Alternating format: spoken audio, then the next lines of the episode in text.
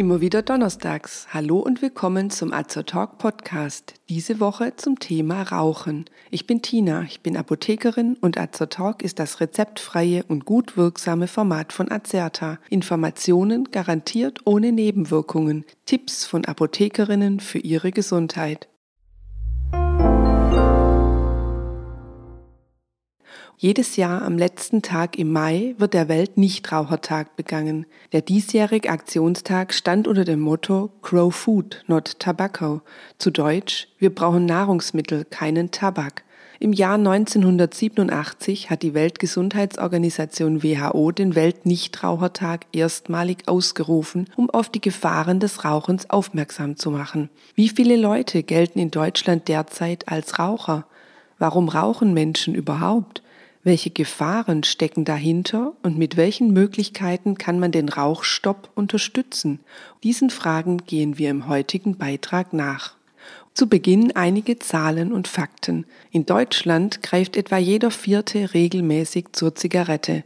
Dabei sind die Zahlen rückläufig, waren im Jahr 2000 noch 31,5 Prozent Raucher geht die WHO davon aus, dass es im Jahr 2025 nur noch 23,1 Prozent sein werden.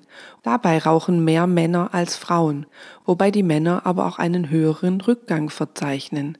Erfreulicherweise ist der Trend bei Jugendlichen besonders ausgeprägt waren es 2001 noch etwa 27,5 Prozent der 12- bis 17-Jährigen, die angaben, sie rauchen regelmäßig, waren es 2016 nur noch 7,4 Prozent.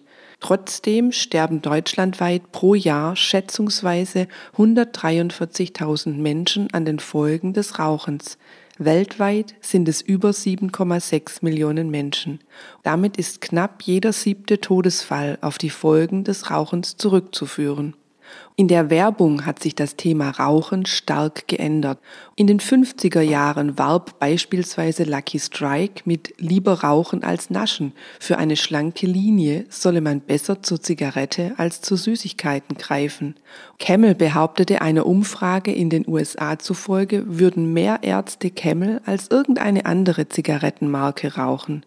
Marlboro suggerierte gar, Rauchen hätte eine beruhigende Wirkung und lässt ein Werbebaby seiner Mutter sagen, Mami, bevor du mich ausschimpft, solltest du dir vielleicht lieber eine Marlboro anzünden. Mittlerweile haben Gesundheitsstudien längst dazu geführt, dass in der Werbung keine absurden Gesundheitsversprechen mehr gemacht werden dürfen. Das Tabakerzeugungsgesetz sieht strenge Regelungen für das Tabakwerbeverbot vor.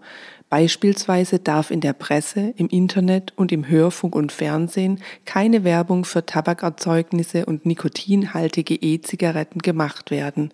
Sind Filme für Jugendliche zugänglich, darf auch keine Kinowerbung gemacht werden. Seit 2008 gilt bundesweit das Rauchverbot in Gaststätten. In Deutschland sind seit Mai 2016 sogenannte Schockbilder, die beispielsweise Raucherbeine oder Raucherlungen zeigen, sowie einer von 14 Warnhinweisen wie Rauchen verursacht Mund-, Rachen- und Kehlkopfkrebs oder Rauchen kann ihr ungeborenes Kind töten, verpflichtend auf Tabakerzeugnissen aufzubringen. Kanada war 2001 das erste Land, das damit begann. Im Jahr 2021 wurde das Tabaksteuermodernisierungsgesetz beschlossen, welches das Ziel hat, durch höhere Preise für Tabakprodukte den Konsum zu reduzieren. All diese Maßnahmen tragen dazu bei, dass der Raucheranteil grundsätzlich zurückgeht. Die Politik hat ein Interesse daran, denn auch volkswirtschaftlich verursacht Rauchen Schaden. Die gesamtwirtschaftlichen Kosten setzen sich aus den direkten Kosten für die Behandlung tabakbedingter Erkrankungen sowie aus indirekten Kosten wie beispielsweise Produktivitätsausfällen zusammen. Warum rauchen Menschen überhaupt? Was steckt drin im Klimmstängel? Tabak war bei den Ureinwohnern Amerikas schon lange bekannt. Kolumbus brachte ihn im 15. Jahrhundert nach Europa. Zunächst wurde Tabak nur von der höheren Gesellschaftsschicht in Pfeifen geraucht. Im 18. Jahrhundert verbreitete sich der Schnupftabak, Anfang des 19. Jahrhunderts die Zigarre und im Jahr 1881 wurden in den USA die maschinelle Zigarettenherstellung erfunden. Dies ebnete dem Rauchen den Weg in sämtliche Bevölkerungsschichten. Im Tabakrauch sind etwa 5300 chemische Substanzen enthalten. Der Hauptwirkstoff ist das Nikotin. Das Nikotin ist der Inhaltsstoff, der sowohl körperlich als auch psychisch abhängig machen kann. Beim Rauchen wird es über die Lunge ins Blut aufgenommen und erreicht so in wenigen Sekunden das Gehirn. Nikotin bindet im Körper an Nikotinrezeptoren und löst eine Vielzahl unterschiedlicher pharmakologischer Wirkungen aus. So erhöht Nikotin beispielsweise den Blutdruck und die Herzfrequenz. Der Appetit wird gezügelt und der Ruheenergieverbrauch wird gesteigert. In Summe ergibt sich so ein Gewichtsverlust. Die Darmtätigkeit wird aktiviert, was zu Durchfall führen kann. Nikotin fördert die Blutgerinnung und führt so zu einer erhöhten Thromboseneigung bei Rauchern. Im Gehirn wird die Freisetzung verschiedener Neurotransmitter angeregt. Eine vermehrte Dopaminfreisetzung führt beispielsweise zur Aktivierung des Belohnungssystems und zu einem Wohlgefühl. Dies ist einer der Gründe für das zwanghafte Verlangen nach einer Wiederholung, also der Abhängigkeit, und macht den Rauchstopp für viele so schwer. Eine Zigarette enthält bis zu 13 Milligramm Nikotin, wovon beim Rauchen etwa ein bis zwei Milligramm aufgenommen werden. 50 bis 60 Milligramm gelten für einen Erwachsenen als tödliche Dosis. Für Kinder kann schon eine wesentlich geringere Dosis, also schon eine einzige verschluckte Zigarette tödlich sein. Für die langfristigen gesundheitlichen Schädigungen wie Krebs, Herzinfarkt, Schlaganfall und COPT, also die chronisch obstruktive Lungenerkrankung, ist aber nicht nur das Nikotin verantwortlich. Etwa 90 Inhaltsstoffe des Tabakrauchs gelten als krebserzeugend oder möglicherweise krebserzeugend. Beispiele hierfür sind Formaldehyd, Benzol und Nitrosamine. Auch der Teer, der beim Verbrennen von Tabak entsteht, enthält krebserzeugende Stoffe. Durch den Zigarettenfilter werden die meisten schädlichen Stoffe kaum zurückgehalten. Flimmerhärchen der Atemwege verkleben und werden geschädigt. Somit werden schädliche Fremdstoffe schlechter gefiltert und abtransportiert.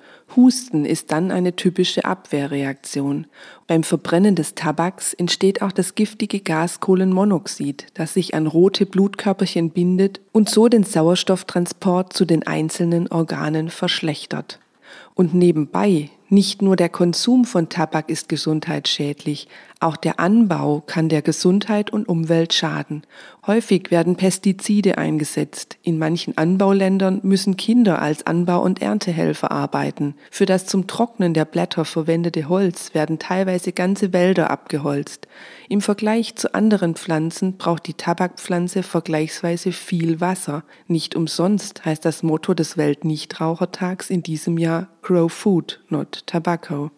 Wenn man nun den guten Vorsatz gefasst hat und mit dem Rauchen aufhören will, wie kann man den Vorsatz in die Tat umsetzen? Motivierende Gründe sind beispielsweise der positive Einfluss des Rauchstopps auf die Gesundheit und das Aussehen und nicht zuletzt das Geld, das man spart, wenn man es nicht mehr für Zigaretten ausgibt. Unterstützungsangebote für den Rauchausstieg gibt es durch verschiedenste Beratungsangebote und Entwöhnungshilfen, wie beispielsweise das Rauchfrei-Programm der Bundeszentrale für gesundheitliche Aufklärung BZGA, mehrere Online-Ausstiegsprogramme, Selbsthilfegruppen und Programme der einzelnen Krankenkassen. Welche Methode jeweils am besten passt, muss man für sich selbst herausfinden. Die einen hören nach dem Entschluss von heute auf morgen auf, für andere hat sich Hypnose, Akupunktur oder kognitive Verhaltenstherapie als hilfreich erwiesen. Bei letzterer Methode sollen beispielsweise Rauchmuster erkannt und durch genussvolle Alternativen ersetzt werden. Bei einer starken körperlichen Abhängigkeit kann eine Nikotinersatztherapie dabei helfen, die körperlichen Entzugssymptome in der ersten Zeit nach einem Rauchstopp zu mildern. Frei verkäufliche Nikotinersatzprodukte aus der Apotheke wie Pflaster, Kaugummis, Lutschtabletten, Mund- oder Nasensprays liefern dem Körper das gewohnte Nikotin, enthalten aber keine weiteren schädlichen oder krebserzeugenden Inhaltsstoffe. Die Produkte gibt es in unterschiedlicher Stärke, je nachdem, wie viele Zigaretten man zuvor täglich geraucht hat. Nach einem festgelegten Schema wird dann die Nikotindosis stufenweise reduziert. Lassen Sie sich hierzu in Ihrer Apotheke vor Ort beraten. Neben den Nikotinersatzpräparaten gibt es auch verschreibungspflichtige Medikamente, die die Entzugserscheinung und das Rauchverlangen nach einem Rauchstoff abmildern können. Ihr Arzt kann Ihnen die Wirkstoffe Bupropion oder Vareniclin verordnen. Zu beachten sind hier mögliche Neben- und Wechselwirkungen der Medikamente. Übrigens, mit dem Fagerström-Test können Sie die Stärke der Zigarettenabhängigkeit testen. Die sechs Fragen wurden vom schwedischen Psychologen Professor Dr. Karl Fagerström entwickelt und gelten als weltweit anerkannter Test. Er ist im Internet zu finden. Erreicht man zwischen acht und zehn Punkten, gilt die Abhängigkeit als sehr stark. Bei 0 bis 2 Punkten besteht nur eine geringe oder keine Abhängigkeit. Falls Sie Raucher sind, konnten wir Sie mit unserem Beitrag vielleicht zu einem Rauchstopp motivieren. Sind Sie Nichtraucher, haben Sie sicher einige interessante Fakten zum Thema Nikotin und Rauchstopp erfahren.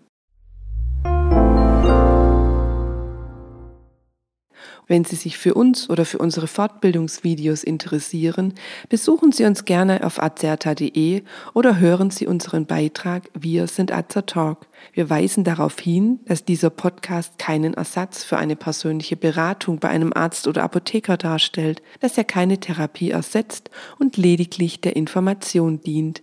Thematisch erhebt der Beitrag keinen Anspruch auf Vollständigkeit. Vielen Dank fürs Zuhören. Empfehlen Sie uns gerne weiter und bis zum nächsten Donnerstag. Bleiben Sie gesund und informiert.